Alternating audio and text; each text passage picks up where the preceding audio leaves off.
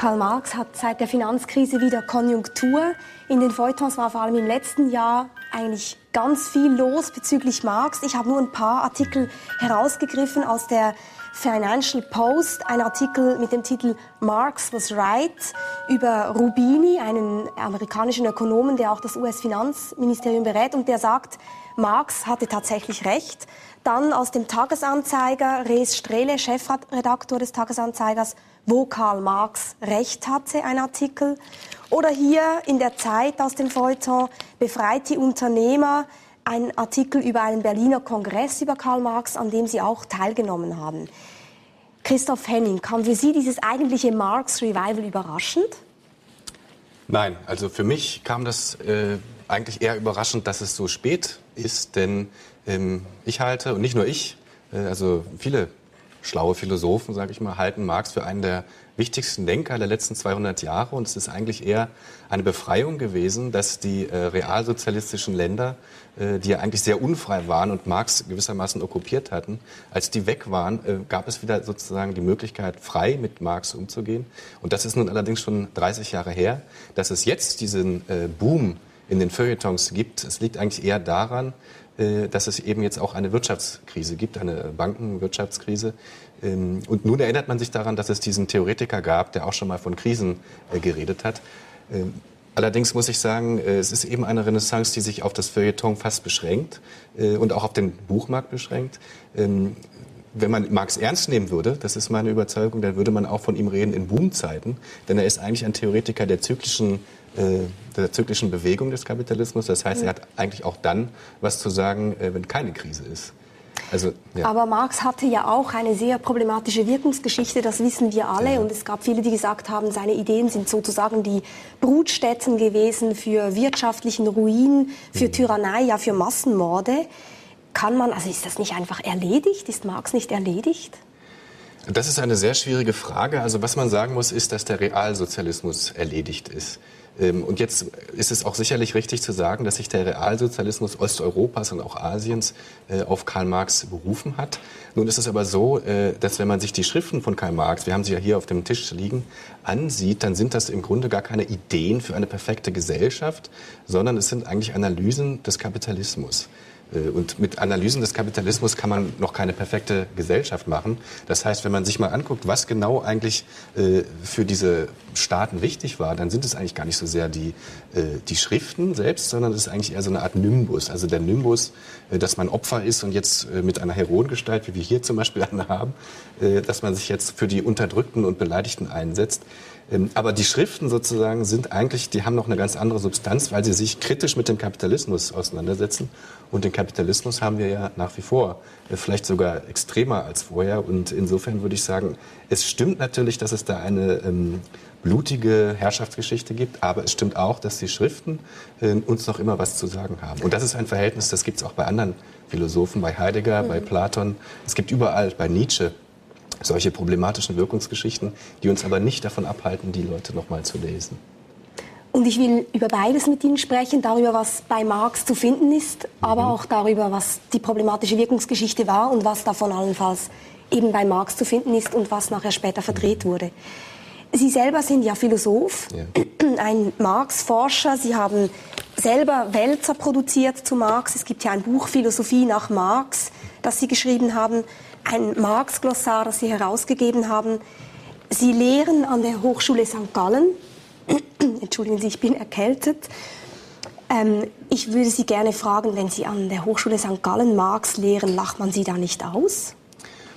Höchstens, äh, weil es vielleicht karrieretechnisch nicht so ein, äh, wie soll man sagen, ein Goldesel ist, an dem man sich jetzt heften sollte. Nein, äh, also es ist schon so, er gehört einfach zu den Klassikern dazu. Und insofern ähm, es ist nicht so, dass man jetzt Marx-Seminare macht und sagt, äh, das ist jetzt sozusagen der Weisheit letzter Schluss und ihr müsst alle das sozusagen lernen, sondern es geht eher darum, Marx als einen Denker neben vielen anderen, neben Kant, Hegel, Aristoteles äh, ernst zu nehmen, kennenzulernen und ihn äh, zu Themen zu äh, konsultieren, wie zum Beispiel Gerechtigkeit oder Glück oder äh, solche Dinge und da muss ich sagen, warum soll das lustig sein? Also ich meine, es ist einfach, selbst wenn man ihn, selbst wenn man ihm sehr feindlich gegenübergestellt ist, ist es, glaube ich, besser, ihn erstmal zu kennen, um ihn dann richtig zu kritisieren, als mit irgendwelchen oberflächlichen Formeln daherzukommen, die letztlich nicht tragfähig sind. Dann möchte ich jetzt Marx mal kennenlernen mit ja. Ihnen.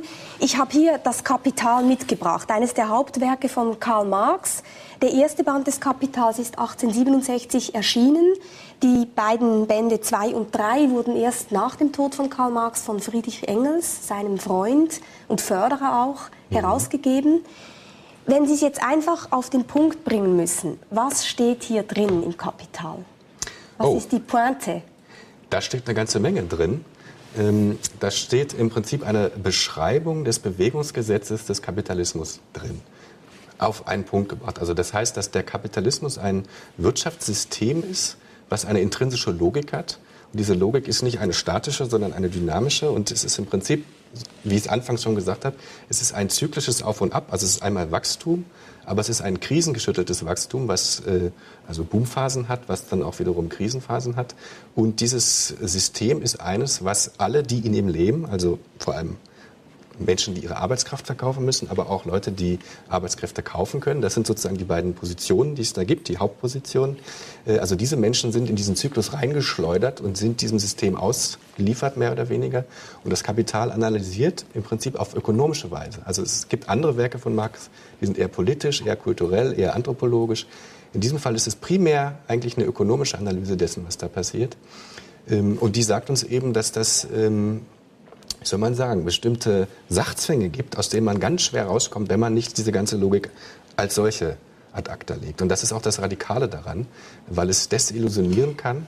Da kommen wir vielleicht gleich noch drauf. Ja. Also mit einfachen Reformchen hier oder da ist es eben dann nicht geschehen, sondern man muss, wenn, dann die ganze Logik ad acta legen. Mhm. Und das macht das Buch auch so unbequem, muss man sagen. Weil wenn man es mitmacht, dann ähm, sind die Konsequenzen, die man daraus ziehen müsste, sehr radikal. Und was ist denn das Problematische an dieser Logik? Warum war Marx so kritisch? Nun, wenn man das versucht auf einen Punkt zu bringen, dann könnte man vielleicht sagen, es geht darum, ähm, dass der Kapitalismus eine ungeheure, also er ist sehr produktiv, also auch sehr kreativ, er spornt die Leute an, er produziert unheimlich viel, aber das Ganze geht durch eine Logik des Profitmachens. Das heißt, ähm, der Motor, der das Ganze antreibt, ist im Prinzip das, dass einzelne äh, Kapitaleigner gezwungen sind, einen Profit machen zu müssen, und zwar möglichst großen Profit. Und nun gibt es eben intrinsische Gründe innerhalb des nach Marx des kapitalistischen Systems, die dazu führen, dass zwar immer mehr produziert wird, auf immer größerer Stufenleiter, dass das System sich auch global ausweitet, dass aber der Profit möglicherweise manchmal nicht genug ist, sodass es zu Krisen kommt, und diese Krisen sind eben solche, die das ganze System dann bedrohen. Ja? Mhm. Also, äh, und das wären dann auch die Punkte, wo Marx sagen würde, also wenn es sowas gibt wie eine organisierte Arbeiterschaft, dann wäre das der Moment, also jetzt eigentlich, wo man sagen könnte, okay, äh, jetzt haben wir schon die Banken gerettet und so weiter, jetzt müssen wir weitergehen und möglicherweise alternative Wirtschaftsformen einführen. Also das wäre sozusagen das, was, glaube ich, was Marx wollte, warum er dieses Buch überhaupt geschrieben hat. Mhm. Und er sagt ja auch, das Kapital produziere seine eigenen Totengräber. Ja. Das ist ein Zitat von, von Marx. Ja, das kommt aus dem Manifest. Ähm, aus also, dem kommunistischen Manifest? Ja, aus dem kommunistischen Manifest von 1848, das wiederum ein eher agitatorisch-politisches Werk ist, auch 20 Jahre älter als das Kapital. Also interessant an dem Totengräber ist, ähm, dass er nicht sagt Mörder, sondern er sagt Totengräber. Das bedeutet, das Kapital selbst ist in dem Moment schon tot. Also wo diese Aktion des äh, Totengräbers auftritt, das Proletariat, soll eigentlich nur dafür sorgen, dass der Tote auch wirklich beerdigt wird. Dass er nicht wieder aufersteht. Denn was man sehen kann, ist, dass es eben solche Phasen gibt, wo man wirklich sagt, 1929 war zum Beispiel so eine Phase, wo das kapitalistische System am Boden lag. Es wurde dann sozusagen beerdigt, gerettet. Der Staat hat übernommen in Italien, der Faschismus, der Nationalsozialismus in Deutschland, der Bolschewismus in Russland, in Amerika der New Deal. Also es war sozusagen was anderes. Und dann kam er wie, wie der Phönix aus der Asche mit höheren Wachstumsraten als je zuvor. Offensichtlich hat er überlebt. Es gibt da in dem äh, Kapital diese schöne Beschreibung des Kapitals als äh, Vampir. Also das meint eigentlich, dass lebendige Arbeit ausgesorgt wird, aber es kann eben auch so gelesen werden, dass man sagt, äh, er ist untot. Er steht immer wieder auf. Und Totengräber soll bedeuten, dass man eben in der Phase, wo er tot ist, also mhm. bildlich gesprochen, dass man dann die Chance nutzen muss, um das Ganze sozusagen wirklich äh, zu beenden und dann was Neues entstehen zu lassen. Jetzt beschreiben Sie wieder dieses zyklische ja. Moment, aber es ist ja nicht so, dass Marx gesagt hätte, ja, das kommt und geht und ist auch gut so, mhm. sondern er wollte ja schon Klar. ein neues System etablieren und das auch äh, dann belassen. Genau. Und nicht wieder zurück zum Kapitalismus. Das stimmt. Deswegen sagt er ja, der Totengräber also das Proletariat, also die Arbeiterschaft, äh, ist eben etwas, was ähm, das einzige, also die einzige soziale Klasse, die der Kapitalismus selber erzeugt hat. Und ich glaube, wenn man verstehen will, äh, was er da wollte, also er wollte nicht eine neue Gesellschaft, die von heute auf morgen alles neu macht, sondern er wollte einfach sagen, das, was wir haben, also die gesellschaftlichen Reichtümer, auch die Menschen mit ihrem Bildungsstand und so weiter, ähm, die müssen wir nehmen. Also wir können nicht irgendwas anderes, wir haben ja nur das. Äh, und dann müssen wir aber sehen, wie wir damit irgendwie äh, auf eine gute Weise weitermachen. Und das Proletariat ist insofern dafür geschaffen, wenn man so will, weil die schon, also erstmal sind sie überhaupt ein Produkt des Kapitalismus. Also äh, da steckt auch eine Bevölkerungstheorie letztlich hinter, also dass das Bevölkerungswachstum eigentlich mit dem Kapitalismus also zusammen entstanden ist. Und es gibt ja diesen Kampf sozusagen zwischen den Proletariern ja. und den Kapitalisten. Genau. Das ist sozusagen die, die Ursprungsidee auch, oder? Die Proletarier ja. und die Kapitalisten stehen sich in diesem Buch Das Kapital gegenüber ja. und es kommt zu diesem Klassenkampf. Ja, da muss man jetzt, ähm, ich will jetzt nicht zu sehr ins Detail gehen, aber man muss natürlich unterscheiden zwischen der politischen Theorie, mhm. Äh, wo man äh, sagen muss, klar, da gibt es Klassenkampf, da gibt es auch, also zum Beispiel in den Analysen äh, der Bürgerkriege in Frankreich und so weiter. Da gibt es tatsächlich Analysen der faktischen Klassenkämpfe auf der Straße. Mhm. Im Kapital ist es eigentlich eher so, dass diese Akteure, also Kapital und Arbeit, als ökonomische Größen auftreten. Das heißt, äh, in dem Kapital guckt sich Marx an, äh, wieso kommt es eigentlich in der sozialen Wirklichkeit, in der politischen Wirklichkeit dazu, ähm, dass diese ökonomischen Größen zum Konflikt führen. Ich meine, andere ökonomische Theorien sagen, wenn wir zusammenarbeiten, kooperativ, dann erwirtschaften wir einen Gewinn, beide freuen sich und alles ist gut. Äh, bei ihm ist es aber eben anders und er sagt, dass die Leute sich auf der Straße streiten, das liegt nicht daran, dass sie politisch irgendwie Fehler machen, das liegt nicht daran, dass sie äh, moralisch verdorben sind, das liegt nicht daran, dass sie gierig sind oder so etwas, sondern es liegt daran, dass das die Logik des Systems ist.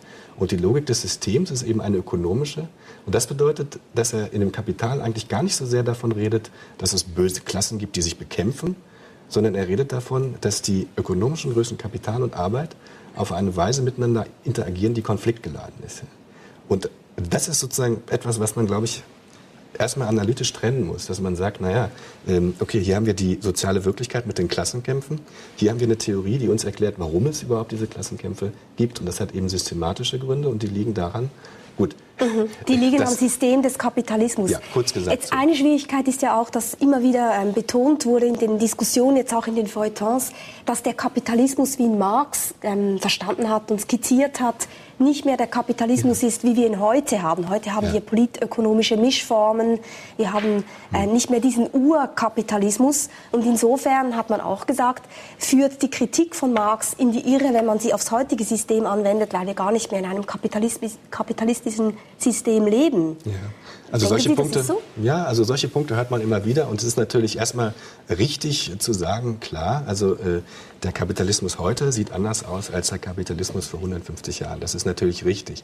Nur wenn man sich jetzt überlegt, was hat Marx genau äh, gesagt, da würde ich eben unterscheiden wollen. Er hat keine historische Analyse eines Momentanzustands gegeben.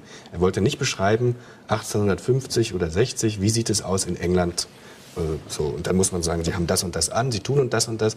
Wenn sie dann was anderes anhaben, was anderes tun, die arbeitenden Leute, dann ist es ein anderes System. Mhm. So ist es nicht gemeint, sondern es ist eher so gemeint, dass es eben, wie ich eingangs schon versucht habe zu sagen, ein dynamisches System ist, was sich ständig ändert. Also wo man sagen muss, es gehört eben dazu, dass sich das ständig revolutioniert. Äh, und da gibt es eben bestimmte Gesetzmäßigkeiten, nach denen sich diese Änderungen vollziehen. So ist es gemeint. Wenn man das dann nimmt und sagt, es hat sich geändert, dann kann man das auch so interpretieren, dass man sagt, na genau, genau mhm. das habe ich euch ja gesagt, ja, dass sich das ständig ändert. Aber dann muss man jetzt schauen, sind eigentlich die Gesetzmäßigkeiten dieses Wandels, sind die noch dieselben, die Marx beschrieben hat oder nicht? Und da würde ich zum Beispiel sagen, na, da, da gibt es einiges dafür, wenn man sich jetzt zum Beispiel mal anguckt, nur um ein Beispiel zu bringen, Internet. Ja? Musik, man hat die Musikindustrie, es gab bestimmte Tonträger, es gab bestimmte Industrien der Vermarktung. Wir haben ja hier einen liegen, auf den wir gleich kommen. Ähm, wenn sich da was ändert, ja, also äh, wenn sich da sozusagen die Technologie erstmal ändert, äh, dann heißt das, dass sich die Produktionsweise ändert. Damit gibt es auch neue Akteure. Das heißt, das ganze Ding wird umgewälzt, plötzlich gibt es eine neue Industrie, alte Eliten werden sozusagen hm. weggewischt, neue Eliten entstehen, neue Vertriebswege entstehen. Das heißt, die ganze Gesellschaft ändert sich wieder. Das Ganze ist aber nach wie vor, äh, wie soll man sagen, eine Vermarktung von Produkten. Ja. Hm. Und wenn man jetzt sagt, okay, das ist ein dynamisches Geschehen, das kann man beschreiben auf eine Art und Weise, wie Marx das Geschehen äh, gemacht hat, hm, dann sehe ich jetzt nicht, warum das, äh, dass sich der Kapitalismus verändert hat, jetzt ein Argument ist, zu hm. sagen, es ist nicht mehr gültig. Ja. Aber sprechen wir mal über die politische Seite von Marx. Ja. Also seine, seine These war ja zum Beispiel auch, dass er gesagt hat, eigentlich ist alle Geschichte unserer Gesellschaft mhm. ist eine Geschichte des Klassenkampfes und die ja. Gesellschaft entwickelt sich weiter mhm. mit diesem Klassenkampf. Was meinte Marx damit? Worum geht es denn da genau? Wer soll jetzt da gegen wen kämpfen und was soll das Resultat sein? Ähm, was soll das Resultat sein?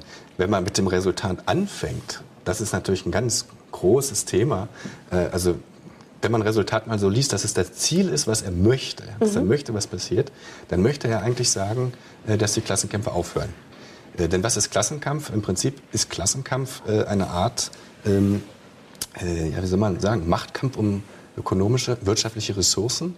Und was er da beobachtet, ist, dass es eigentlich immer so ist, dass es eine Gruppe von Menschen gibt, die es geschafft hat, sich die Kontrolle über diese Ressourcen äh, zu verschaffen, auf irgendeine Art also und Weise. Sie besitzen den Boden. Sie besitzen die, entweder den Boden oder sie, sie, besitzen auch die Menschen. Also Sklavenhaltergesellschaften basieren eben darauf, dass wenn ich mir die Menschen nehme aus mhm. irgendeiner, von irgendeiner Insel, dann gehören sie halt mir. Mhm. Dann kann ich sie auf irgendeine Plantage schicken, dann äh, pflücken die da Baumwolle und dann verkaufe ich die und werde reich. Ja? Mhm. Also, und das heißt, ähm, es gibt da diesen Antagonismus zwischen diesen Leuten, die diese Baumwolle pflücken müssen, und es gibt die Leute, die das verkaufen und die, äh, die darüber verfügen. Kampf ist natürlich erst in dem Moment, äh, wo die Sklaven oder irgendwelche anderen Akteure im Namen der Sklaven äh, jetzt äh, versuchen, das irgendwie zu ändern.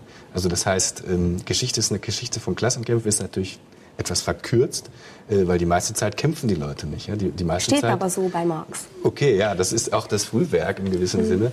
Was er damit meinte, ist natürlich ein emphatischer Geschichtsbegriff, ja, dass man sagt, ähm, was interessiert dann eigentlich, wenn man Geschichte betreibt, jetzt als akademisches Fach, es interessiert dann natürlich vor allem, was sich ändert. Ja?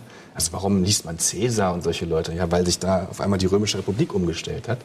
Und ähm, also solche Momente, französische Revolution zum Beispiel, das sind Themen, die man im Geschichtsunterricht macht. Und da, so gesehen macht es dann doch Sinn, dass man sagt, naja, was ist eigentlich in diesen großen Momenten in der Geschichte passiert? Und da würde Marx sagen, ja, da geht es eben darum, dass, dass es neue Akteure gibt oder alte Akteure, die zur Macht gekommen sind, die jetzt auf einmal sozusagen die Gestalt der Gesellschaft ändern mhm. und sich dann an die Stelle des alten Machthabers setzen. Das sieht erstmal politisch aus, aber diese, diese Aussagegeschichte von Klassenkämpfen ist, dass wenn man genauer hinguckt, äh, dass man immer einen ökonomischen Subtext findet. So ist das, glaube ich, gemeint. Und ganz wichtig, ein ganz wichtiger Begriff, Schlüsselbegriff bei Marx ist ja die Arbeit. Und ja. er sagt, im Kapitalismus ist der Mensch, der arbeitet, irgendwie entfremdet. Ja. Also das funktioniert irgendwie nicht so richtig mit der Arbeit. Was ist denn da das Problem? Was ist da das Problem? Also man kann es vielleicht so sehen, ähm, wenn man sich überlegt auf der abstrakten Ebene, was ist Kapitalismus? Und äh, da muss man sagen, es ist eben ein System, was darauf beruht, ähm, dass Leute Arbeitskraft verkaufen, dafür einen Lohn bekommen und andere Leute die Arbeitskraft kaufen und damit einen Profit machen. Also das ist sozusagen ähm, die Grundstruktur. Und jetzt ist äh, die Frage, was ist eigentlich schlimm daran äh, auf Seiten der Leute, die die Arbeitskraft verkaufen? Das ist für Marx äh, die Mehrzahl der Leute. Deswegen hat er sich übrigens auch immer als Demokrat verstanden, weil er gesagt hat, wenn das die Mehrzahl ist und die was wollen, dann ist es eigentlich demokratisch, dass das dann auch gemacht wird. Ja? Also sowas wie eine sozialdemokratische Putsch, äh, also sozialistische Putsche oder so, äh, waren eigentlich gar nicht in seinem Sinn. Die Frage war aber, was ist, ähm, was ist jetzt eigentlich schlecht daran? Also man kann sagen, zwei Sachen sind daran schlecht. Erstens ähm, ist die eigene Arbeitskraft. Also wenn ich sozusagen was kann, was mache, äh, dann ist das natürlich was, was mir erstmal angehört als Person, also Teil meiner Bildung, Teil meiner Geschichte und so weiter. Was dann aber passiert ist, ich verkaufe das. Und das bedeutet, jemand anders hat die Kontrolle über einen wichtigen Teil meiner selbst, nämlich über meine Produktivkraft. Also ich bin beispielsweise Elektrikerin, ja. ich kann irgendwie Geräte besonders gut reparieren, ich habe das gelernt genau. und ich verkaufe jetzt diese Leistung an ja. meinen Arbeitgeber. Also ich habe eben die Möglichkeit... Wieso bin ich entfremdet? Das ist doch prima. Weil der Arbeitgeber sagen kann, also nehmen wir mal an, Sie möchten jetzt zum Beispiel äh, eine neue Technologie entwickeln, wie Computer leichter werden, mhm. sagen wir mal, ja. Und Ihr Arbeitgeber sagt Ihnen dann, äh, nein, ähm, damit machen wir uns ja selber arbeitslos. Wir müssen jetzt versuchen, dass wir noch irgendein Gimmick ranmachen, also irgendein zusätzliches Teil, was blinkt. Ja? Dafür können wir mehr Geld äh, verlangen, möglicherweise irgendwie sowas. Und ich möchte jetzt, dass du das machst. Ja? Und in dem Vertrag steht leider, dass sie das machen müssen, was ich will, weil ich sie ja bezahle. Also müssen sie das machen. Und das bedeutet, also ist jetzt ein bisschen weit hergeholtes Beispiel vielleicht, aber das bedeutet, dass sie selbst nicht die Kontrolle haben über das, was sie tun. Und das kann man jetzt ausbuchstabieren. Man hat auch nicht die Kontrolle darüber, wann man anfängt, wo man arbeitet, was man tut. Äh, also das sind sozusagen diese Entfremdungsgeschichten. Es kommt aber auch noch hinzu, dass es die andere Seite gibt, dass es eben äh, Ausbeutung gibt. Das heißt, es gibt einmal diese soziale Komponente, die Sozialkritik, und dann gibt es aber auch die ökonomische Kritik, dass das Ganze außerdem auch noch auf eine Art ökonomischen Ungleichheit basiert. Das heißt, dass der, der Arbeitende im Prinzip nicht zu Reichtümern kommt, während derjenige, der die Arbeitskraft kauft, dadurch reich wird. Mhm. Das wird als ungerecht äh, dargestellt. Jetzt leuchtet mir sofort ein, dass man wahrscheinlich bezüglich vieler Produktionsstätten weltweit, wenn man anguckt, mhm. wo wird produziert, äh, in vielen Ländern man sagen könnte, das ist wahrscheinlich genauso ein entfremdeter Arbeitsprozess. Mhm. Aber wenn man jetzt beispielsweise die Schweiz anguckt, würden Sie sagen, da gibt es viele Menschen, die in dieser Art und Weise entfremdet sind von ihrer Arbeit? Also ich würde sagen, das ist eine empirische These. Ich würde jetzt gar nicht sagen, ich weiß das, weil ich Philosoph bin, weil ich irgendwelche Bücher lese und da steht das dann drin. Also mhm. das wäre natürlich ein verfehlter Anspruch des Philosophen, sondern es ist, glaube ich, eine Aufgabe, dass man erstmal versucht auszubuchstabieren, was könnte das eigentlich meinen? Äh, und das wäre dann sowas, dass man einen Kontrollverlust empfindet über seine eigene Zeit, über seine eigenen äh, Fähigkeiten äh, und dass man auch eine gewisse, ein gewisses Leiden auffindet. Also dass man sagt, dadurch, dass ich ständig nicht äh, machen kann, was ich will letztlich, ähm, kommt es eben dazu, dass ich mir selber irgendwie fremd werde. Ja? Mhm. Und jetzt würde ich sagen, ähm, wenn man die Leute fragt und interessanterweise äh, gibt es in St. Gallen ein Forschungsprojekt. Ähm, Franz Schultheiß, ich will jetzt ja nicht mit angeben, aber äh, die machen das schon seit Jahren. Die fragen einfach die Leute, wie geht es ihnen eigentlich in ihrem Beruf? Mhm. Und was viele Leute da sagen, ist eben, dass gerade in den letzten 20 Jahren es tatsächlich da, dazu gekommen ist, dass, äh, dass viele Leute sich nicht mehr glücklich fühlen mhm. im Beruf. Einerseits, weil sie mehr arbeiten müssen für weniger Geld. Das ist ganz einfach so. Ja? Also nicht nur längere Zeit, sondern auch einfach mehr in derselben Zeit für dasselbe Geld, möglicherweise sogar für weniger Geld. Also das ist die eine Sache. Und die andere Sache ist die, ähm, das ist jetzt ein Thema, was man auch in vielen soziologischen Journalen heute findet, äh, dass es dazu kommt, dass man sich selber vermarkten muss. Also man muss sich selber anpreisen. Ähm, man muss sich schön anziehen, man muss Rhetorikkurse belegen, man muss immer so tun, als ob das, was man jetzt gerade tut, genau das ist, was man schon immer machen wollte, um authentisch zu wirken, um sich selbst als Produkt anzupreisen. Und das ist eben eine Art von Theater, die man spielen muss, also auch in den neuen Berufen. Ja. Die neuen Berufe, vielleicht auch in den Medien oder so, äh, die sind eben nicht mehr so, dass man jetzt ganz lange schraubt und schwitzt und dann krank wird, weil es so anstrengend ist, sondern es ist eher so, dass man mit Menschen Kontakt hat. Und da eben, ein berühmtes Beispiel sind zum Beispiel Stewardessen. Die müssen immer freundlich sein, immer freundlich sein, auch wenn sie angemeckert werden, wenn irgendwas mal nicht so klappt. Äh, und das führt eben dazu, dass sie irgendwann, wenn sie dann dieses chronische Dauergrinsen im Gesicht haben, das Gefühl haben, das ist gar nicht, das bin ich gar nicht, ja, das ist gar nicht mein Lachen, das ist mein Arbeitslachen, aber das ist auch eine Form von Entfremdung. Ja, das ist auch eine mhm. Form von Entfremdung. Marx war ja eigentlich unglaublich erfolgreich, wenn man die Geschichte ansieht. Wir werden mhm. nachher noch etwas sagen zur negativen ja. Seite der Wirkungsgeschichte, wenn man mal bedenkt, er war in der DDR, in der Ex-DDR, ja eine, eine richtige Leitfigur, kulturell, mhm. ideell, historisch. Ähm, beispielsweise Chemnitz, die Stadt Chemnitz, die mhm. hieß während der DDR-Zeit Karl-Marx-Stadt. Es gibt da immer noch äh, eine der zweit, zweitgrößte Büste der Welt ja. von Marx, steht da immer noch. Die wird von den Chemnitzer liebevoll Nischel genannt. Mhm. Sie selber haben hier Ihr persönliches Nischel mitgebracht ja. in Form eines Briefbeschwerers. Ähm, es ist so, dass es immer noch viele Systeme gibt, die sich auf Marx berufen. Venezuela, ja. Bolivien, Kuba, China natürlich. Mhm. Können Sie kurz skizzieren, was wäre dann, ohne jetzt auf diese Systeme einzugehen, mhm. die es heute jetzt gibt, was wäre denn wirklich die Alternative gewesen oder warum haben so viele Leute mit Marx auch mitgeträumt? Wie sieht denn diese Gesellschaft aus, die Marx sich ausdenkt, wenn nicht die Stewardess ständig lächeln muss? Ja. Was muss ist, sie dann tun? Was muss sie dann tun? Also ganz kurz gesagt, also was, was Marx selber dazu sagt, ist eben leider herzlich wenig. Also ähm, er sagt, was sind die Probleme, warum es heute so ist, wie es ist. Das habe ich versucht anzudeuten. Es sind einerseits die Krisen, also die das Ganze, also auf globaler Stufe halt immer wieder erschüttern lassen. Das ist das eine. Aber auch auf der individuellen Ebene gibt es eben diese, diese Form von Leid und auch von Armut. Ähm, wie sieht es jetzt aus? Also ähm, was er eigentlich vorhat, ist im Prinzip so eine Art politische Kontrolle, also auf Deutsch gesagt Demokratie. Also wir zusammen als Menschen, als Bürger, als Produzenten wollen nicht nur darüber bestimmen, was politisch in unserem Gemeinwesen passiert, sondern wir wollen auch darüber bestimmen, was mit dem, was wir gemeinschaftlich, das ist eine ganz wichtige Voraussetzung, dass in Marx äh, Denken sozusagen die Wirtschaft nicht was Privates ist, sondern alle zusammen machen das. Man kann jetzt nicht sagen, das ist der hier und das ist der als Einzelner, sondern das sind eigentlich immer, immer schon wir zusammen. Und dass wir dann auch, wenn das so ist, äh, darüber abstimmen sollten, was wir eigentlich machen wollen, wie wir es eigentlich machen wollen. Das heißt, im Prinzip demokratische Kontrolle über den gesellschaftlichen Reichtum. So, das klingt jetzt abstrakt, äh, wenn man nicht weiß, was soll das bedeuten. Mhm. Und deswegen ist es auch so schwierig zu sagen, ja, äh, wie hat er sich das vorgestellt? Ja. Aber eigentlich, also das Bild, was, was die Leute haben, ich auch, ist doch schon ja. so ein bisschen, dass Marx die Idee hatte, alles gehört allen, ja. alle mhm. verdienen gleich viel.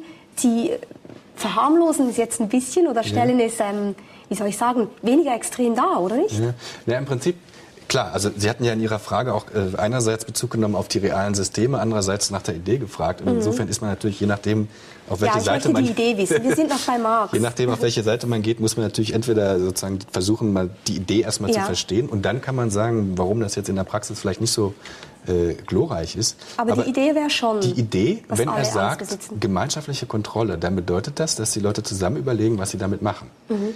Ähm, wenn Sie jetzt sagen, äh, wir finden es zum Beispiel wichtig, dass eine Autobahn gebaut wird, das ist jetzt nicht gerade grün, ja? Mhm. aber es ist eben so demokratisch, wenn die Leute nicht grün denken, dann kann man es auch nicht machen. Also es mhm. ist halt sozusagen der, der Haken daran. Wenn die Leute jetzt sagen, wir möchten eine Autobahn von Zürich nach Genf, gibt es zwar schon, aber wir mhm. möchten sie jetzt vierspurig, sagen wir mhm. mal, ja? dann würde man sagen, okay, wir müssen jetzt, wenn wir das wirklich wollen, müssen wir einen bestimmten Teil dessen, was wir gemeinschaftlich erwirtschaftet haben, schon auf die Seite legen. Ja? Das können wir also nicht essen. Davon können wir jetzt nicht in Urlaub fahren oder so, sondern dann müssen wir sagen, davon bauen wir jetzt eine Straße. Ja? Das haben wir gemeinsam so entschieden. Dann wird das so gemacht und dann können allen die Straße nutzen. Ja? dass die jetzt allen gehört, äh, das ist ja jetzt, wie soll man sagen, das hört sich immer so schlimm an, aber im Prinzip ist es ja heute auch schon so. Wir zahlen zwar äh, Mautgebühr, äh, aber damit gehört sie uns. Wir können so oft nach Genf fahren, wie wir wollen. Und im Prinzip, wenn das Sozialismus ist, dann ist es eben noch gar nicht so schlimm. Mhm. Ja? Es ist nur die Frage, ähm, diese Logik, ja? dass man überlegt, gemeinsam, vernünftig, was brauchen wir vielleicht noch ein zweites Krankenhaus, möglicherweise. Ja? Äh, wer soll dafür bezahlen? Dann sagen wir halt ja, die Gemeinschaft bezahlt, weil es eben Leute gibt, arme Menschen, äh, vielleicht Mütter ohne, also mit vielen Kindern und ohne Partner und so, die können sich das nicht äh, erlauben, dann würde man in so einer Gesellschaft halt entscheiden, es ist vielleicht sinnvoll, noch eins zu bauen. Es ist auch sinnvoll, dass wir jetzt die Leute dafür nicht zur Kasse bitten und dann bauen wir das halt. Ne? Mich hat auch interessiert, was eigentlich Jugendliche von Marx halten, was die heute dazu denken. Ja. Und deswegen habe ich eine Philosophie-Schulklasse besucht, die Klasse Philosophieklasse 3b von der Kantonsschule Herbruck, mhm. unterrichtet von Dominik Künzle. Die haben wir aufgesucht in ihrem Schulzimmer an der Kantonsschule Herbruck. Spannend.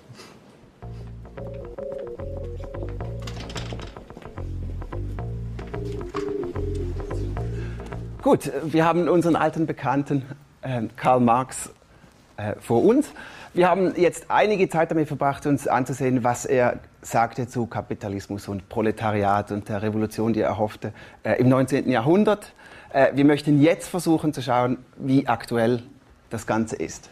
Ich finde seine Kritik am Kapitalismus sehr berechtigt und ich bewundere ihn, dass er schon in dieser frühen Zeit gesehen hat, dass eigentlich das ganze Konstrukt an sich nicht gut ist. Wie er es umsetzt, kann ich mir nicht ganz vorstellen. Also zum Beispiel hat er eben gesagt, dass gewisse Menschen einfach keinen Job haben, der sie erfüllt und der ähm, für sie wirklich eine Lebensaufgabe ist sozusagen. Und ich kann mir nicht ganz vorstellen, was er tun möchte, damit die wirklich alle einen guten Job haben, der ihnen gefällt es ist nicht wie damals im 19. Jahrhundert, dass ähm, jemand in einen Stand hineingeboren wird und sein ganzes Leben in diesem Stand verbringt, sondern heute kann auch jemand aus einer unteren Gesellschaftsschicht eine Schule besuchen, die staatlich finanziert wird, ein Gymnasium absolvieren und schlussendlich ein Studium antreten und somit zum CEO einer Firma werden und Selbstkapitalist werden, auch wenn die Eltern vielleicht selbst ausgebeutet wurden in einer Fabrik. Wieso sollte ein Mensch, der schlecht in der Schule ist oder einfach einen niedrigen IQ hat, wieso sollte der genau gleich viel Geld verdienen wie ein ziemlich intelligenter Mensch, der sich anstrengt und hart arbeitet und im Endeffekt äh, bekommt er dann genau gleich viel Geld wie jemand, der fast nichts macht. Er wird ja ziemlich mit dem Kommunismus in Verbindung gebracht und das ist ja eigentlich auch eine Ideologie an sich. Also würde ich fragen, wieso war er so gegen Ideologien und wieso hat er das übersehen, dass seine Theorien auch so einfach in eine Ideologie umgewandelt werden kann. Also ja. Christoph Henning, was sagen Sie zu dieser Frage dieser Schülerin? Die Frage war, warum hat er übersehen, dass seine Ideen so leicht in eine Herrschaftsideologie mit schrecklichen Folgen umgewandelt werden können? Ähm, also darauf muss man antworten, äh, erstens, wann ist denn das passiert? Also wann ist es passiert, dass es äh, zur Ideologie eines totalitären Systems geworden ist? Da muss man natürlich sagen, in dem Moment, wo es das totalitäre System gab. Ja? Und das gab es erst ähm, ich würde jetzt sagen, seit Stalin, also da wollen wir uns jetzt nicht auf, mhm. also sagen wir mal seit Lenin, also seit es überhaupt sozialistische Staaten gab, und das war eben erst 50 Jahre, ja, 40, 40 Jahre nach seinem Tod. Insofern muss man fragen, ähm, ja, konnte er jetzt hell sehen oder wie, wie ist das gedacht? Gut, ähm, aber die Frage ist natürlich trotzdem berechtigt. Ich würde jetzt sagen, ähm, nochmals, es sind eben nicht unbedingt Ideen, die er formuliert hat. Also es wäre dann vor allem eine gute Kritik auch, wenn man sagt, er hätte gesagt, so, ihr müsst das und das machen. Äh, ihr müsst hier die reichen Bauern erstmal in ein Lager sperren und dann müsst ihr das machen und das und das. Äh, so ist es eben nicht, sondern er hat erstmal nur gesagt, was ist das Problem? Also was ist das Problem mit dem Kapitalismus äh, und wo können wir sozusagen in eine andere eine Richtung steuern?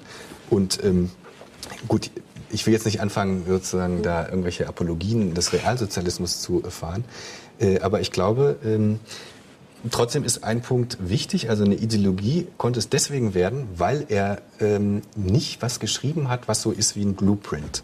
Also dass man sagt, wenn ihr Sozialismus einführt, liebe Leute, dann müsst ihr erstens, zweitens, drittens, viertens. Also sowas hat er natürlich nie geschrieben. Rahmenbedingungen genau. formulieren. Ähm, man kann rekonstruieren aus seinen Schriften, wie er sich das ungefähr vorgestellt hat, aber er hat nicht geschrieben sozusagen eine Gebrauchsanweisung für Revolutionäre. Und im gewissen Sinne kann man, wenn man die Schülerin da äh, ernst äh, nimmt, sagen, okay, das ist halt ein Fehler von ihm. Ja? Mhm. Aber ich denke, er hat einfach den Leuten mehr zugetraut. Er hat einfach gedacht, also das versteht sich von selbst. Ja? Mhm. Also das wäre jetzt nicht die Freiheitsrechte abschaffen oder so, äh, weil wir, wir, kämpfen ja sozusagen mhm. für die Freiheit. Warum wollen wir jetzt anfangen, die, die abzuschaffen? Wir wollen die ja ausweiten. Mhm. Ne? Und dass man das extra nochmal irgendwo hinschreiben muss, da konnte er sich wirklich nicht vorstellen, dass, ja. dass das nötig ist. Ne? Also Sie plädieren sozusagen ähm, dafür, den Philosophen Karl Marx, diesen Denker, loszulösen von seiner Wirkungsgeschichte.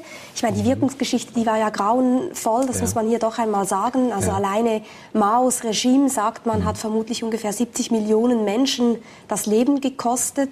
Stalin, in Stalins Arbeitslagern sind mhm. ungefähr 20 Millionen Menschen umgekommen. Es gibt den äh, britischen Literaturwissenschaftler Terry Eagleton, der sich selber als Marxist bezeichnet. Mhm. Und der hat einmal ganz pointiert gesagt, naja, also Marx, die Schuld der Verbrechen von Mao in die Schuhe zu schieben, sei ungefähr das gleiche wie Jesus für die Inquisition verantwortlich zu machen. Yeah. Würden Sie sagen, das ist so eine Generalabsolution ist gerechtfertigt? Naja, also er hat außerdem noch viele andere schlaue Sachen gesagt, äh, wie ich finde. Er hat zum Beispiel äh, diese ganze Gewaltgeschichte. Sprechen Sie von Terry Eagleton? Von Terry Eagleton spreche ich jetzt, ja. Mhm. Er hat ja neulich ein Buch geschrieben, warum Marx recht hatte. Ja, das ähm, erscheint da, im ja, Frühling auf Da steht Deutsch. nicht viel Neues drin, ehrlich gesagt, wenn man die ganzen alten Bücher äh, von anderen Leuten auch liest. Aber es ist eine sehr mutige und sehr erfrischende Art und Weise, sozusagen nochmal versuchen, Sinn daraus zu machen. Eine der Sachen, die er sagt, ist eben, dass man verstehen muss, dass die Geburt des Realsozialismus in eine Geschichte der Gewalt äh, sozusagen erfolgt ist. Ne? Also es gab erst den Ersten Weltkrieg, äh, ja, den haben jetzt nicht die Marxisten sozusagen vom mhm. Zaun gebrochen, sondern ähm, der hat die damalige Welt erschüttert. Dann war es überhaupt erst möglich, dass es sowas gab wie äh, sozialistische Umwälzung oder so. Aber das Ganze ist natürlich in einem äh, Kontext von unglaublichen Erschütterungen und Gewalttaten. Und da entsteht dann sowas wie der Sozialismus. Und er benutzt das zum Beispiel als, wie soll man sagen, nicht als Relativierung, aber zumindest als Kontextualisierung. Aber die Frage war nach Jesus. Ich würde sagen, ähm, es ist gar nicht so abwegig, Jesus für die Inquisition verantwortlich zu machen. Ähm, also nicht in dem Sinne, dass man sagt, Jesus hat das gesagt und die haben es gemacht, sondern man muss natürlich ein historisches Gesamt äh, sehen, dass man sagt, es gibt eine Christenheit in Europa. Äh, die fängt an mit Jesus und die hat diese schrecklichen Taten begangen, jetzt in Südamerika beispielsweise. Und es ist jetzt sozusagen bloß, weil das lange her ist, dass Jesus das bestimmte Sachen gesagt hat und die dann das gemacht haben. Also ich meine, es ist eben keine Absolution. Man findet auch beispielsweise bei Jesus solche Sätze wie geht hin und taufet alle Völker oder ich bin gekommen, das Schwert zu bringen und nicht den Frieden. Also das findet man und offensichtlich war es möglich. Es war möglich, dass man Gräueltaten also jetzt sprechen wir vom 16., 17. Jahrhundert, mit dem Christentum legitimieren konnte. Es ging, es ging irgendwie. Also muss man auch Marx verantwortlich machen. Im gewissen Sinne kann man, also wenn man jetzt mal bei dieser Parallele bleibt, kann man sagen, klar, es ging offensichtlich auch, dass äh, der Gulag und äh, die Kulturrevolution in China mit Marx gerechtfertigt. Es ging. Also es, es, gab da jetzt nicht irgendwie was, äh, was gesagt hat, das ist völlig unmöglich. Es gab zwar Dissidenten, die gesagt haben, nee, nee, also äh, Marx, da sieht das irgendwie schon ein bisschen anders aus. Und es ist ja auch so, äh, dass gar nicht so viel Marx gelesen wurde in diesem realsozialistischen System. Es war eigentlich eher eine Dissidentenangelegenheit, Marx zu lesen. Ähm, gut, aber das ist sozusagen erstmal nur die ganz simple Stufe, dass man sagt, klar, es gibt da einen Zusammenhang. Jetzt muss man aber sagen, wenn man das Ganze in marxistischer Weise, also historisch-materialistisch ansieht, dann ist es keine Erklärung, dass man sagt, es gibt hier eine Idee und da gibt es eine Praxis, sondern man muss dann überlegen, wie kommt es eigentlich dazu, dass sich ganz bestimmte Lesarten dieser Idee in einer ganz bestimmten Situation in so einer Art und Weise entwickeln. Man findet in der Geschichte des Christentums beispielsweise ganz viele Leute, Las Casas, ein Bischof aus dem 16. Jahrhundert beispielsweise, war sehr dagegen, überhaupt die Indianer sozusagen äh, um das Gold da anzuhauen. Ja? Ähm, der hat sich aber nicht durchgesetzt. Ja? Das heißt, der war auch letztlich eine sehr legitime Lesart von Jesus, hat sich aber nicht durchgesetzt. Und ebenso kann man sagen, in der Geschichte des Marxismus gibt es eben ganz verschiedene Lesarten. Das heißt, es ist immer auch die Frage nach der Deutungshoheit. Es ist ja. so, dass Xi Jinping, das ist der Außenminister von China, der vermutlich im nächsten Herbst zum Präsident der Kommunistischen Partei Chinas gewählt werden wird und man sagt auch wahrscheinlich irgendwann einmal Präsident von China werden mhm. wird. Er hat über Marx promoviert. Ja. Das heißt, es ist dann immer die Frage, wer legt Marx wie aus und was macht man damit politisch? Ja, und eben, also wenn man, wenn man eine, ähm, ein Urteil darüber fällen will, ähm, da würde ich immer sagen, lass, lass mal erstmal den Marx weg. Also gucken wir uns erstmal an, warum hat es zum Beispiel in China oder zum Beispiel in Russland diese, diese äh, Ereignisse gegeben? Und da würde man eben, ähm, wie soll man sagen, erst in letzter Instanz, glaube ich, auf, auf den Urvater kommen. Mhm. Das ist genau die Art von Geschichtsschreibung, ähm, gegen die Marx selbst eigentlich gewesen ist. Also, dass man sagt, hier gibt es die Idee, da gibt es die Praxis. Also dann müsste man auch sagen, dann ist Milton Friedman dafür verantwortlich, dass zum Beispiel Pinochet in Chile an die Macht gekommen ist, weil er hat dann letztlich äh, monetaristische Ideen umgesetzt. Ja? Darauf kommt, also so, so argumentieren natürlich wenige Leute, ne? wenn man dann sagt, nein, es sind natürlich viele Stufen dazwischen und gerade die müssen wir uns angucken. Sie haben ja auch biografisch eigentlich interessante Bezüge zu diesen Schattenseiten des Marxismus. Ja. Sie sind verheiratet mit einer Frau, die aus der Ex-DDR stammt und mhm. ihr Großvater ist umgekommen in den sowjetischen Arbeitslagern ja. nach 1945. Ein Onkel von ihr äh, wurde furchtbar gequält in Gefängnissen in der Ex-DDR aufgrund von politischen Ansichten. Wie ist das für Sie in Ihrer Beziehung, in Ihrer Familie? Wenn ja. Sie sich für Marx einsetzen oder sagen, ja, ich finde, Marx hat tolle Seiten. Ja, also ähm, es klingt natürlich nach außen immer ein bisschen komisch, ne, dass man sagt, ähm, äh, wie, kann das sein? Äh, aber im gewissen Sinne muss man sagen, dass gerade diesen Leuten, also ich selber komme ja nicht aus der DDR oder anderen osteuropäischen Ländern, sondern aus dem Westen. Also, ähm, und wenn ich mit diesen Ex-Ostbürgern, also wie soll man sagen, äh, spreche, dann merkt man schon, dass den Leuten klar war, ähm, das, was da läuft, ist nicht unbedingt das, was äh, sozusagen Marx und Engels jetzt unbedingt gewollt haben. Ja? Das, das ist sozusagen, das war so offensichtlich, dass man das, ähm, selbst wenn man in der Schule ähm, Marx und Engels gelesen hat, dass einem da irgendwie klar wurde, wir leben hier in einem marxistischen äh, System, aber im Prinzip ist da zum Beispiel die Rede von äh, der allseitigen Entwicklung des Individuums. Ja? Wo ist die denn in dem Moment, wo ich äh, gezwungen bin, im Kombinat äh, VEB, Chemnitz, sonst was an irgendeiner Schraube zu drehen. Also so und an, solche Sachen gibt es einfach an unheimlich vielen Stellen, wo man feststellt, naja, also ähm, da kommt einem eigentlich eher wenig Widerstand mhm. entgegen, sondern es ist eher so, dass das von außen so ist, ähm, dass man sagt, naja, der beschäftigt sich mit Marx, das muss ja, das muss ja ein Ossi sein, mhm. der irgendwie vom System profitiert hat und der jetzt irgendwie es nicht damit klarkommt, dass heute es anders läuft. Aber genau so ist es nicht. Eine Schwierigkeit war ja, dass Marx, wenn ich richtig informiert bin, der Meinung war, dass eigentlich die Revolution und diese ganze Geschichte der, des nachher äh, Systems, in dem alle gleich viel besitzen, in dem Gleichwertigkeit ähm, besteht, dass das nur funktioniert in einer gut ausgebildeten Gesellschaft, ja. in einer auch relativ wohlhabenden Gesellschaft, mhm. in der die Arbeiter und Arbeiterinnen eben auch wissen, worum es da geht. Es braucht ja. eigentlich die Stufe des Kapitalismus, mhm. die man durchgehen muss, um dann weiterzukommen. Und genau das hat wohl Stalin beispielsweise negiert. Ja, was heißt negiert? Also die Es ist einfach so, dass wenn man sich anguckt, wo sind eigentlich ähm, Revolutionen passiert, sozialistische Revolutionen. Also wir leben ja gerade in einer Zeit, wo es auch also vielleicht im Marxischen Terminus würde man sagen, es gibt jetzt bürgerliche Revolution, weil zum ersten Mal Meinungsfreiheit, Demokratie, also ich denke jetzt an den arabischen Frühling. Ähm, also das heißt, solche Revolutionen gibt es natürlich immer noch, aber ähm, die Revolution, die sozialistischen Revolutionen, die es gegeben hat im 20. Jahrhundert, waren meistens äh, Revolutionen in der Peripherie. Das bedeutet, es waren rückständige Länder im Vergleich zu den entwickelten kapitalistischen Ländern. Und was die machen mussten, also die konnten nicht Reichtum neu verteilen, und sie konnten auch nicht auf eine gebildete Arbeiterschicht, sozusagen, die 80 Prozent der Bevölkerung ausmacht, äh, zurückgreifen, sondern was sie einrichten mussten, war überhaupt erstmal eine Entwicklungsdiktatur. Und das ist, glaube ich, auch die Krux, also die, die Tragik auch äh, des Marxismus im 20. Jahrhundert gewesen, dass die sozusagen erstmal die Drecksarbeit machen mussten. Also wieder, ich will das nicht entschuldigen, aber man muss das sozusagen verstehen, dass es einfach äh, Versuche waren, überhaupt erstmal auf dieselbe Lage zu kommen, um im äh, globalen Wettbewerb, den es ja gab, also auch zwischen den Systemen äh, in eine Lage zu kommen, äh, dass man mit diesen westlichen kapitalistischen Staaten konkurrieren konnte. Und dazu gehörte eine ganz gnadenlose Industrialisierung. Also man musste überhaupt erstmal auf den Stand mhm. kommen,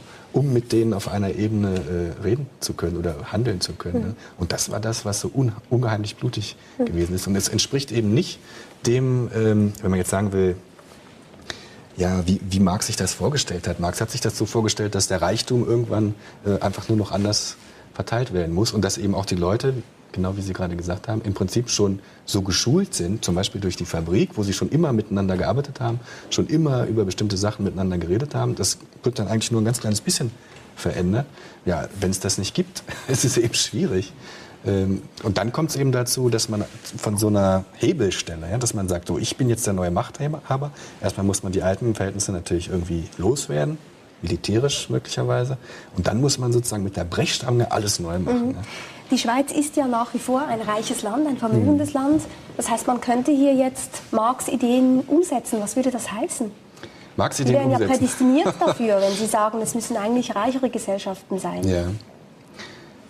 Das ist jetzt eine schwierige Frage. Ähm, also ich würde zum Beispiel jetzt gar nicht so sehr an Revolution denken. Also erstmal, jedenfalls nicht zuerst, äh, sondern ich würde erstmal überlegen, was ist überhaupt der Ethos? Also was ist überhaupt die, äh, die moralische Substanz dahinter? Warum er überhaupt äh, sagt, das ist jetzt schlecht, also wie es läuft.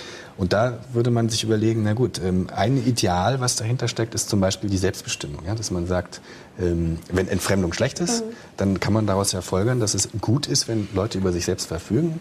Und was machen sie? Also zweiter Punkt ist dann noch, äh, wenn sie über sich selbst verfügen können, dann entwickeln sie sich eben auch auf eine Art und Weise, die nicht nur authentisch ist, sondern die eben auch für die anderen Leute gut ist. Wenn man sich jetzt überlegt, also gut in dem Sinne, dass dass sie zum Beispiel Talente entwickeln, die sie sonst gar nicht entwickeln würden und zum Beispiel schöne Bilder malen, jetzt ganz platt gesagt, an denen man sich erfreuen kann. Also das geht eben nur dann, wenn man ökonomisch in gewisser Weise freigestellt ist. Und Marx umsetzen, also ich würde mal sagen, Marx lesen wir den noch mal als Theoretiker und in der Politik äh, überlegen wir mal, was da sinnvolle Ziele wären und tun mal nicht so, als ob sozusagen ein Denker jetzt für uns alle schon immer vorentschieden hat, was wir machen wollen, sondern lassen uns einfach nur mal inspirieren, was könnte man denn daraus nehmen. Und da würde ich zum Beispiel eben sagen, wie schon angedeutet, dass mehr Selbstbestimmung, vielleicht auch mehr Freizeit, ich meine, es sind ja jetzt gerade diese Ferien äh, zur Abstimmung. Ähm, also das, das wäre dafür gewesen. Ja, die Verkürzung des Arbeitstags ist die Bedingung dafür, dass es überhaupt sowas, also das ist jetzt ein Zitat aus dem mhm. dritten Band des Kapitals, dass es überhaupt sowas wie Freiheit geben kann. Ja? Weil erst in dem Moment, wo ich aufhöre, für, meine, für meinen Unterhalt zu sorgen, kann ich mir überlegen, okay, was erzähle ich jetzt meinen Kindern? Was möchte ich nächstes Jahr machen? Äh, wo möchte ich in zehn Jahren? Und so, also solche Fragen. Ähm, möchte ich vielleicht äh, mal was ganz anderes machen? Möchte ich vielleicht mal vielleicht Italienisch lernen oder sowas, äh, was man früher, also Goethes italienische Reise zum Beispiel. Ich meine, das war alles nur deswegen möglich, weil er nicht gezwungen war, ständig mhm. irgendwie für seinen Fürsten bestimmte Sachen abzuliefern, sondern weil er bestimmte Freiheit hatte, sich selbst zu bilden. Und ich denke, dass das ein Ideal ist, ähm, was Marx ganz stark angetrieben hat und was man jetzt auch gerade in der Schweiz als reichem Land, äh, was man verwirklichen mhm. könnte, ohne jetzt äh, Krieg zu spielen, sagen mhm. wir mal. Ja.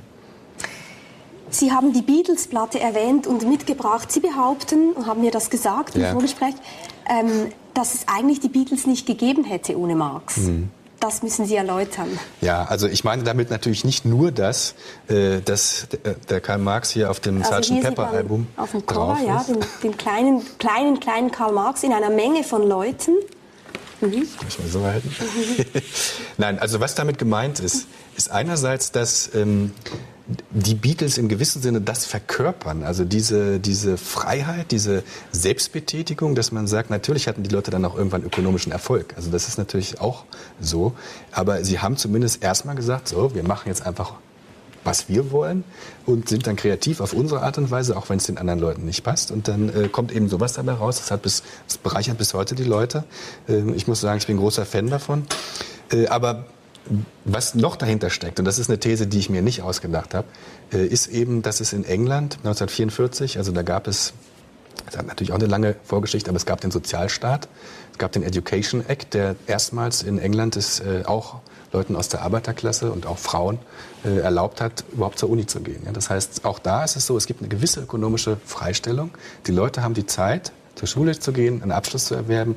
Dann sind viele, gerade aus dieser Generation, sind eben nicht auf irgendwelche Ingenieursschulen gegangen, sondern auf die Kunsthochschule. Ganz viele äh, mhm. hatten einfach dieses mhm. Bedürfnis. Ähm, zum Beispiel Pink Floyd äh, haben sich auch auf der Kunsthochschule kennengelernt. Äh, Teile der Beatles waren eben auch äh, da. Und das heißt, dass es das überhaupt gibt, ja? dass so eine Generation von Leuten, die eigentlich ich will jetzt nicht sagen, in die Fabrik gelandet, in der Fabrik gelandet wäre, aber die hatten auf einmal diesen Freiraum zu sagen, so, jetzt überlegen wir erstmal, was wir wollen, wie wir uns ausdrücken können und so. Und was hat das nochmal was mit Marx zu tun? Ich habe verstanden, dass Sie sagen, es wäre schön, ja. wir müssten nicht so viel arbeiten, damit wir alle vielleicht in der Freizeit noch Musik machen können. Also, Aber warum sagen Sie jetzt, es hat was mit Marx zu tun, dass es die Beatles gab? Ich würde sagen, dass ein Grund dafür, dass es im Westen Europas äh, den Sozialstaat gab, war eben auch, dass es Marx gab. Also dass es eine äh, große Arbeiterbewegung gab, die eben Macht hatte. Und das hat äh, natürlich auch der, aber das war sozusagen 1944 noch nicht abzusehen, dass es diesen Systemantagonismus gibt. Ich glaube eben, dass die Wirkung von Marx nicht nur äh, der Sozialismus in Osteuropa war, sondern eben auch der Sozialstaat in Westeuropa. Mhm. Einfach deswegen, äh, weil man in gewisser Sinne vorbeugen wollte. Also man wollte einfach nicht, dass die Leute einem von der Stange hüpfen. Mhm. Hatte auch andere Gründe. Es ist jetzt nicht sozusagen monokausal der eine Grund. Es war zum Beispiel auch der Grund, dass der Krieg äh, die Leute so dermaßen äh, hat auf dem Zahnfleisch gehen lassen, dass man einfach was tun musste. Ja? Man musste für den Gesundheits- und Bildungszustand der Leute irgendwas tun, damit man nicht äh, in die Steinzeit zurückfällt. Aber es war eben immer auch ein gewisser Machiavellismus dabei, auch schon bei Bismarck im 19. Jahrhundert, wo ganz eindeutig die Einrichtung der Arbeitslosenversicherung, dieser ganzen Geschichten, Krankenversicherung, gegen die Sozialdemokratie gerichtet sind. Und in gewissem Sinn kann man dann, wenn man das dialektisch sieht, sagen, naja, die Leute hatten so eine Angst davor, mhm. vor, vom guten Marx, dass sie lieber das, äh, was er wollte, zur Hälfte schon mal selbst umgesetzt haben. Und davon haben natürlich ähm, unheimlich viele Menschen mhm. profitiert. Ich möchte noch ein weiteres Thema mit Ihnen ansprechen. Karl Marx hat mal gesagt, Religion sei Opium fürs Volk. Ja. Was ist die Idee dahinter? Warum war er so kritisch? Äh, wenn ich darf, würde ich an der Stelle gerne mal das Zitat ganz bringen, denn das mit dem Opium, das klingt immer so Drogen, Nebelhöhle mhm. und so. Woraus lesen Sie vor? Ähm, das ist zur Kritik der Hegelschen Rechtsphilosophie von 1843 äh, eine der frühesten Sachen, die Marx überhaupt veröffentlicht hat. Mhm. Äh, damals übrigens waren seine ganzen Freunde ähm, ich weiß gar nicht, ob das überhaupt stimmt jetzt. Äh, also in der Schweiz sind diese Dinger teilweise erschienen. Ähm, ich lese jetzt einfach mal vor. Die, das religiöse Elend ist in einem der Ausdruck des wirklichen Elends und in einem die Protestation gegen das wirkliche Elend. Also es ist der Ausdruck des wirklichen Elends und die Protestation, also Protest gegen das wirkliche Elend. Die Religion ist der Seufzer der bedrängten Kreatur, das Gemüt einer herzlosen Welt, wie sie der Geist geistloser Zustände ist, sie ist das Opium des Volkes. Was bedeutet das jetzt? Das bedeutet, dass es eine Art von Trost ist. Also das bedeutet erstmal, dass natürlich Opium auch eine Art von Trost ist. Ne? Dass mhm. man sagt, äh, was ist, wenn ich Opium nehme? Mhm. Ich habe äh, einen schlechten Tag gehabt mhm. oder ich habe vielleicht ein schlechtes Leben und flüchte mich in diese Nebelwelt. Und das hat eben diese zwei äh, Komponenten.